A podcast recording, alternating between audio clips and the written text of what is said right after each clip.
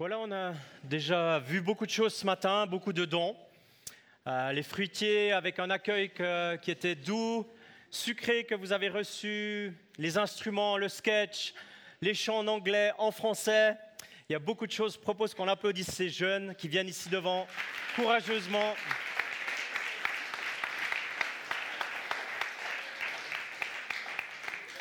Merci beaucoup de mettre à disposition vos dons pour nous servir, pour servir Jésus d'abord, mais aussi être en bénédiction pour l'Église.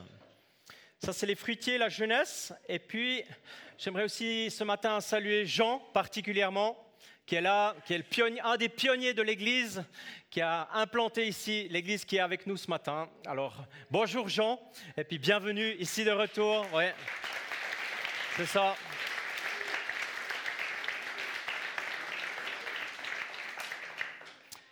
Et puis pour nous aussi ce matin, j'ai euh, beaucoup de plaisir à partager quelques pensées sur le thème que les fruitiers en fait ont choisi. Ce sont eux qui ont proposé ce thème. Et puis avant d'entrer dans le concret du message ce matin, j'aimerais aussi vous apporter des salutations encore d'amis qui habitent à Kiev en Ukraine. Ce sont des amis qui ont contribué aux travaux de l'Arsenal. Vous vous souvenez peut-être, dix hommes sur dix jours, avaient généreusement impliqué leur temps pour débuter ces travaux du bâtiment dans lequel on va déménager. Il y a deux semaines, j'ai eu l'occasion de participer à une conférence organisée par leur église au Palais des Sports à Kiev. Une conférence très très riche en couleurs, en présence de Dieu, en personnes engagées dans la foi, et puis dans la mission que Dieu leur confie, à savoir évangéliser tous les juifs de l'Europe et les juifs des pays de l'Est. Alors les responsables de l'Église vous saluent bien, vous bénissent. Ils bénissent aussi l'Église dans les travaux à l'Arsenal. Et puis ils ont saisi des nouvelles connaissances quand ils ont travaillé ici, qu'ils ont tout de suite appliquées là-bas. Et ils sont en train de construire un camp, un campus pour accueillir des enfants, des familles, faire un camp d'église avec euh, environ 150 lits. Alors ils ont pris des technologies qu'ils ont appris à l'Arsenal et ils ont tout de suite appliqué là-bas. C'est du win-win. Quand on travaille pour le royaume de Dieu, c'est du gagnant-gagnant. La question que ce matin, le groupe des fruitiers nous pose, ce n'est pas un détail en fait, ce n'est pas une petite question. Elle est essentielle lorsqu'on considère la foi chrétienne. C'est une des questions importantes de la vie. Souvent, on oriente nos questions importantes dans une dimension horizontale. On se pose la question, d'ailleurs avec raison, on se dit, qui est-ce que je suis? Quelle est mon identité? Quelle est ma place ici sur Terre? Pourquoi est-ce que je suis là? Quel est le but de ma vie? Ou encore, où est-ce que je vais? Quelle est l'arrivée de ma vie? Que se passe-t-il après mon passage sur Terre? C'est des questions qui sont horizontales, des questions importantes, mais ce matin, la question, elle est liée en même temps à ma personne, à ma conviction, ce que je crois, mais précisément, elle est liée à Dieu. Déjà, en posant la question qui est Dieu pour toi, eh bien, on sous-entend que Dieu existe. Hmm. Euh, sinon, la question, elle serait un peu différente. Mais là, du moment qu'on dit qui est Dieu pour toi, ça veut dire qu'on pense que Dieu, eh bien, il est, il. Et il existe, il est vrai. Donc, c'est déjà la foi. Partager qui est Dieu pour moi, c'est déjà une confession de foi, en fait. C'est-à-dire qu'il y a plus grand que moi, il n'y a pas que ma vie, il n'y a pas que mon passage sur terre, mon, mes jours où je suis là que la puissance surnaturelle, transcendant, comme on dit, l'être supérieur existe. Et moi, je crois que beaucoup de gens aujourd'hui croient cela. Beaucoup de gens pensent dans ce 21e siècle qu'il y a une puissance supérieure, qu'il y a quelque chose de plus grand que nous, qu'il y a quelque chose de plus grand que ma vie, que ma petite vie. Et puis, il y a beaucoup de formes. On est conscient, mais nous, ici ce matin, toi qui es là ce matin, qui est Dieu pour toi C'est la question que les fruitiers nous ont posée tout à l'heure. Ça serait intéressant de se poser la question, je ne sais pas par exemple, de devoir résumer en 20 secondes, si tu devais résumer en 20 secondes, qui est Dieu pour toi? Imaginons ce matin que 20 personnes ici de l'Église disent en 20 secondes qui est Dieu pour moi, pas dans une description théorique, mais perso, comment je vis Dieu. Alors plus précisément, qui est Dieu pour moi?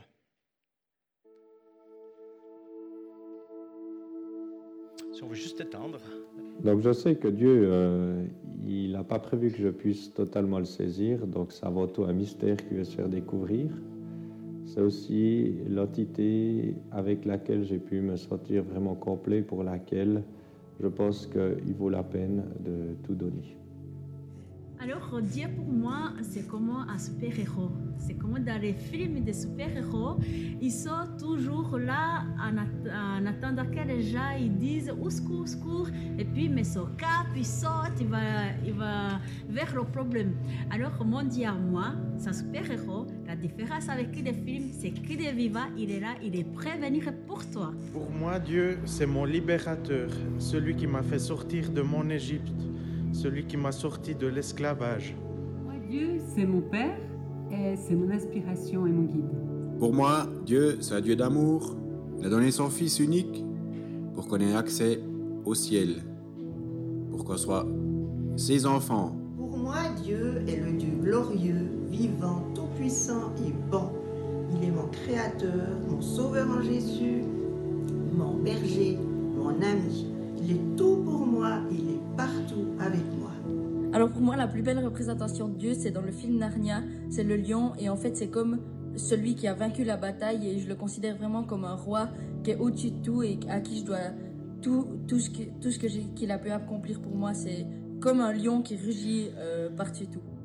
Dieu est pour moi un rocher. Pour moi, Dieu est un Dieu vivant, un Dieu aimant, un Dieu qui pardonne, un Dieu qui m'a créé et il m'aime. Je lui appartiens. Il m'a exaucé bien des prières et des prières importantes.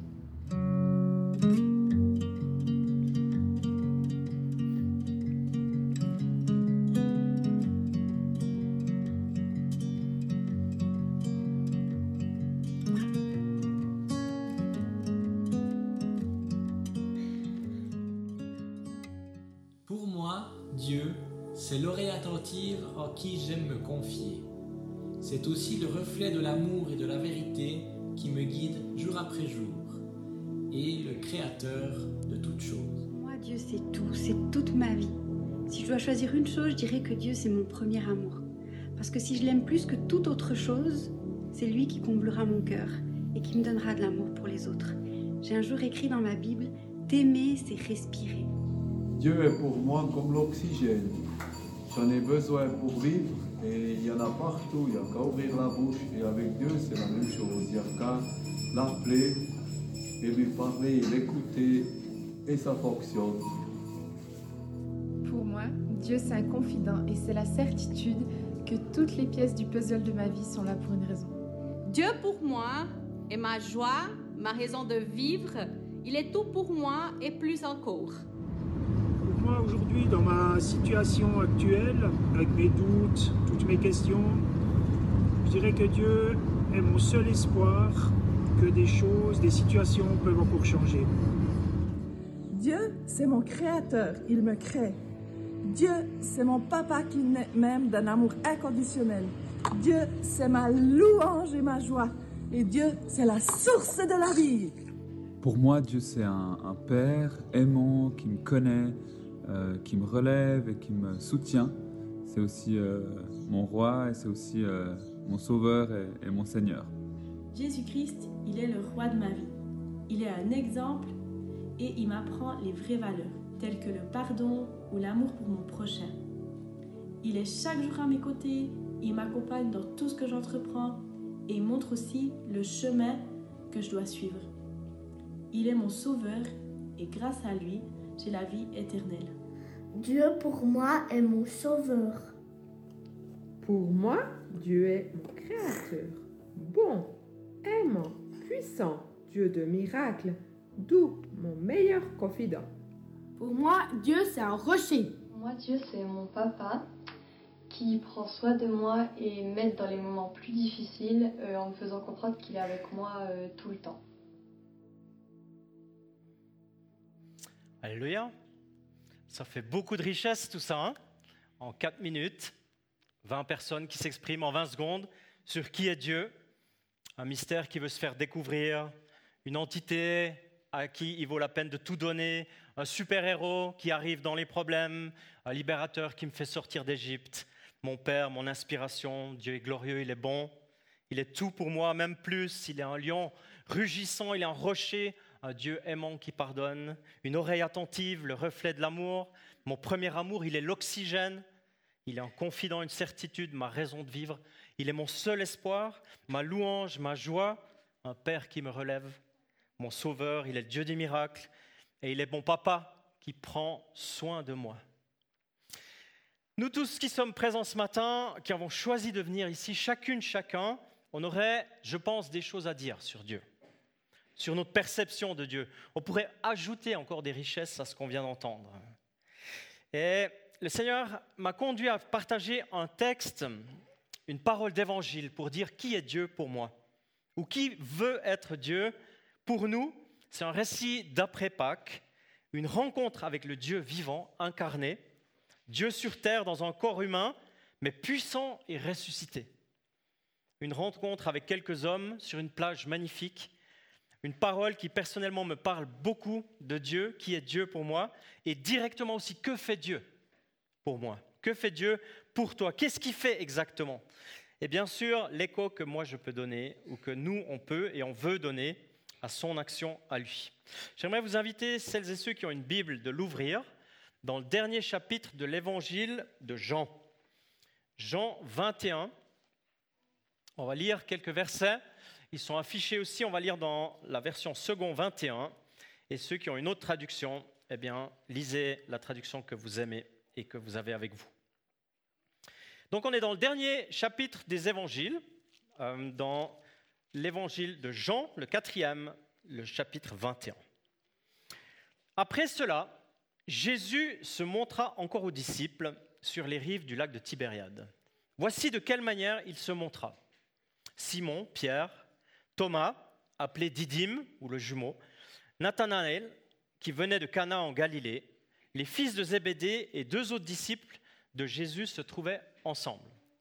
Simon Pierre leur dit Je vais pêcher. Ils lui dirent Nous allons aussi avec toi. Ils sortirent et montèrent aussitôt dans une barque. Mais cette nuit-là, ils ne prirent rien. Le matin venu, Jésus se trouva sur le rivage mais les disciples ne savaient pas que c'était lui. Il leur dit, Les enfants, n'avez-vous rien à manger? Ils lui répondirent, Non. Il leur dit, Jetez le filet du côté droit de la barque et vous trouverez. Ils jetèrent donc le filet, euh, ils jetèrent donc, le jetèrent donc, pardon, et ils ne parvinrent plus à le retirer tant il y avait de poissons. Alors le disciple que Jésus aimait dit à Pierre, c'est le Seigneur. Dès qu'ils eurent entendu que c'était le Seigneur, Simon-Pierre remit son vêtement et sa ceinture, car il s'était déshabillé, et se jeta dans le lac.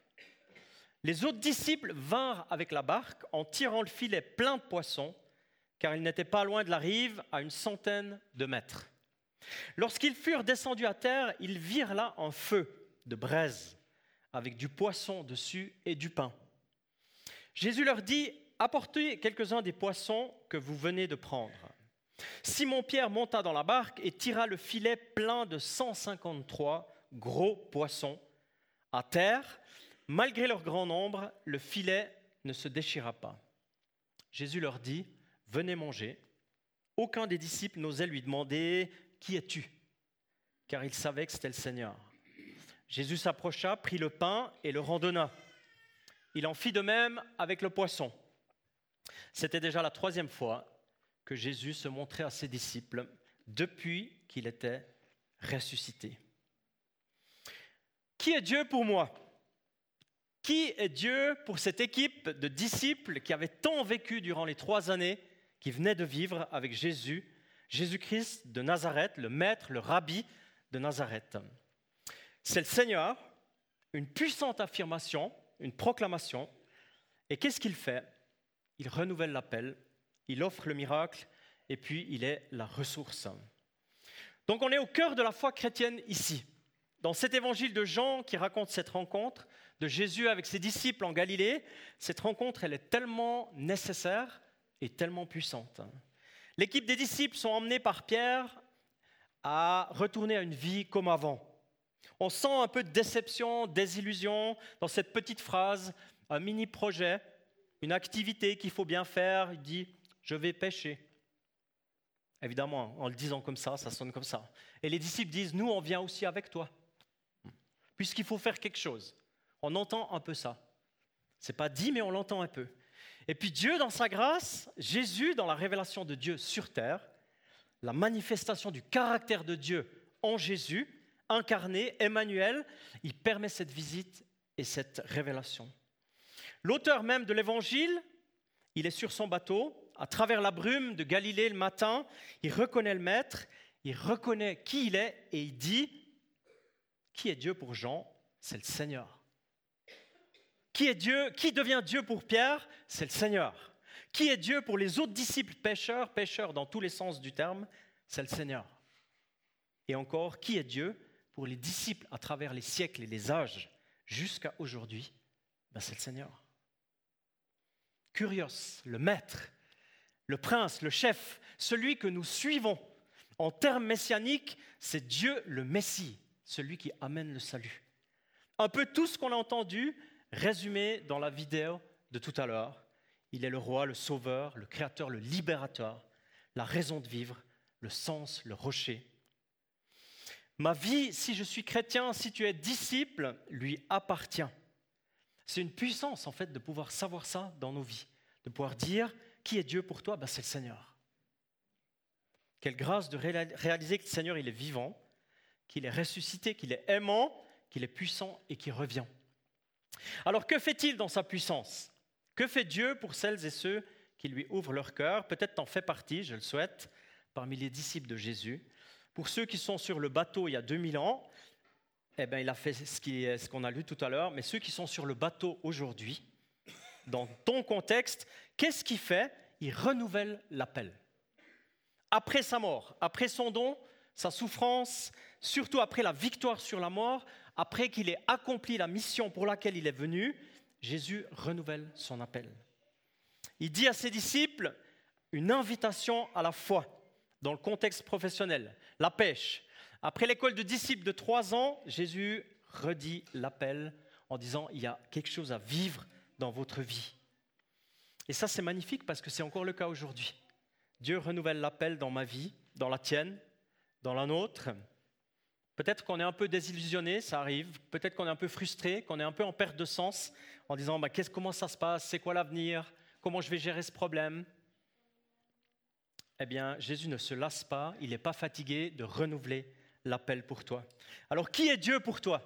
Il est en Jésus celui qui renouvelle l'appel, celui qui redit il y a un sens à ta vie. C'est pas fini. J'ai un projet, il y a une mission, il y a une perle, il y a un objectif, il y a quelque chose à vivre. Et puis il le dit avec beaucoup d'amour, beaucoup de tact. Il me dit en réalité que dans ma vie, il y a un appel. Et c'est magnifique.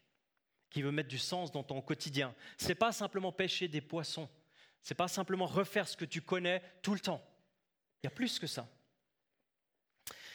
Alors, il prouve cela en démontrant par un signe de puissance, il offre un miracle. Cette fois, le miracle, il est chiffré. Contrairement à il y a trois ans, lors du premier appel des disciples, cette fois, c'est marqué, il y a 153 gros poissons dans ces filets qui ne se déchirent pas. Alors, qui est Dieu pour moi? Il est le Dieu des miracles. Amen? Il est concret, il est visible, les miracles sont concrets, les miracles sont visibles, pratiques, incarnés dans ma vie de tous les jours, dans ma prière, dans mes besoins, parfois mes problèmes, Attention, je vais poser une question, tu te sens libre de répondre. Qui a déjà vu un miracle de Dieu dans sa vie? Alléluia. Dieu, en Jésus, il offre des miracles. Mais vous tous qui êtes ici, et moi aussi, on sait que les miracles, ça reste un cadeau. Ça reste une grâce particulière de Dieu dans un temps donné, dans une situation donnée. On croit bien sûr qu'il y a beaucoup de miracles dans le quotidien, comme l'oxygène, que tu respires depuis que tu t'es levé ce matin, la nature, la vie, la santé, tu as pu te lever, tu as pu venir ici, c'est miraculeux, l'accueil d'une vie dans un couple, d'une famille, mais on croit aussi que Dieu, c'est le Dieu du surnaturel. Comme Jésus, dans cette parole, il offre un miracle. Je suis sûr que si on faisait une autre vidéo de 20 autres personnes de l'Église en 20 autres secondes, eh bien, quel est le miracle que Dieu a fait dans ta vie? Comment? Il y en a plusieurs. Ben, Choisis-en un que tu partages. Et je pense qu'on aurait une autre richesse de 4 minutes à entendre ce que Dieu fait dans nos vies. Parce qu'en fait, c'est ça la foi chrétienne. C'est d'être au bénéfice des offres de Dieu dans une vie transformée qui s'attend à son intervention, qui s'attend à l'écoute de nos vies, de nos situations qui sont parfois figées, parfois bloquées. Et comme les disciples qui n'ont que leur filet vide au milieu d'un grand et magnifique lac, mais les filets sont vides, eh bien Dieu, il offre. C'est lui qui fait ce qui est déterminant. Et qui est Dieu pour moi encore? Il est celui qui renouvelle l'appel, je l'ai dit, il est celui qui offre le miracle, il est celui aussi qui est ma ressource et ta ressource. Imagine l'endroit, c'est une plage, le matin très tôt, il y a un feu de braise avec du poisson et du pain dessus, ça sent un peu. Après une nuit, de travail, une rencontre avec le ressuscité, le miracle dont je viens de parler, un temps de repos et de dialogue et de partage. Un ressourcement magnifique autour d'un feu. J'aime beaucoup ça. Et Jésus, il dit avec douceur, apporte quelques-uns de tes poissons. Ce que tu viens de pêcher, prends-en quelques-uns. Tu vois, Jésus, fait participer les disciples, même s'ils n'en auraient pas véritablement besoin. Et puis Jésus donne du pain, il le distribue, il donne du poisson, il le distribue. Jésus est véritablement la ressource pour nos vies. Très incarné, très simple, relationnel. En réalité, si je reprends un des témoignages, la vidéo, Dieu est tout pour moi, même plus. Il est tout, ça dépasse ma réflexion, ça dépasse mon imagination, ça dépasse les limites de mon vocabulaire, et pourtant c'est très incarné, très concret, très vivant près de moi. Rien à voir avec une théorie des nuages, un conte de fées ou un imaginaire collectif, ça n'a rien à voir avec cela, c'est tout près de moi. Et c'est une ressource dans laquelle je peux puiser tous les jours. J'aimerais terminer, et puis j'ai fait une transition concernant la Sainte Seine, que nous avons l'occasion de vivre tout à l'heure. Jésus est ma ressource, il est notre ressource. Le verset 13 du texte qu'on a lu ce matin, au bord du lac de Tibériade, dit Jésus s'approcha, prit le pain et le rendonna. Ça rappelle un autre repas, juste avant les événements de Pâques un repas plein de sens, plein d'espérance. Jésus annonce à ce moment-là, soit avant son œuvre sur la croix, il annonce que son corps et sa vie, il va la donner comme un don généreux. Et tout ça devient la ressource de toutes les ressources de la vie chrétienne pour ses disciples à travers les siècles jusqu'à aujourd'hui. C'est encore comme ça aujourd'hui. Qui est Dieu pour moi? Pour nous? Pour toi? Il est notre ressource, il est notre espérance, il est notre pardon, notre renouvellement, notre solution, notre espoir, notre miracle, notre futur. Et puis c'est dans cette perspective que j'aimerais nous inviter à la Sainte Seine ce matin. C'est l'invitation de Jésus lui-même. Il est le Seigneur, il renouvelle l'appel, il offre le miracle et il veut être notre ressource.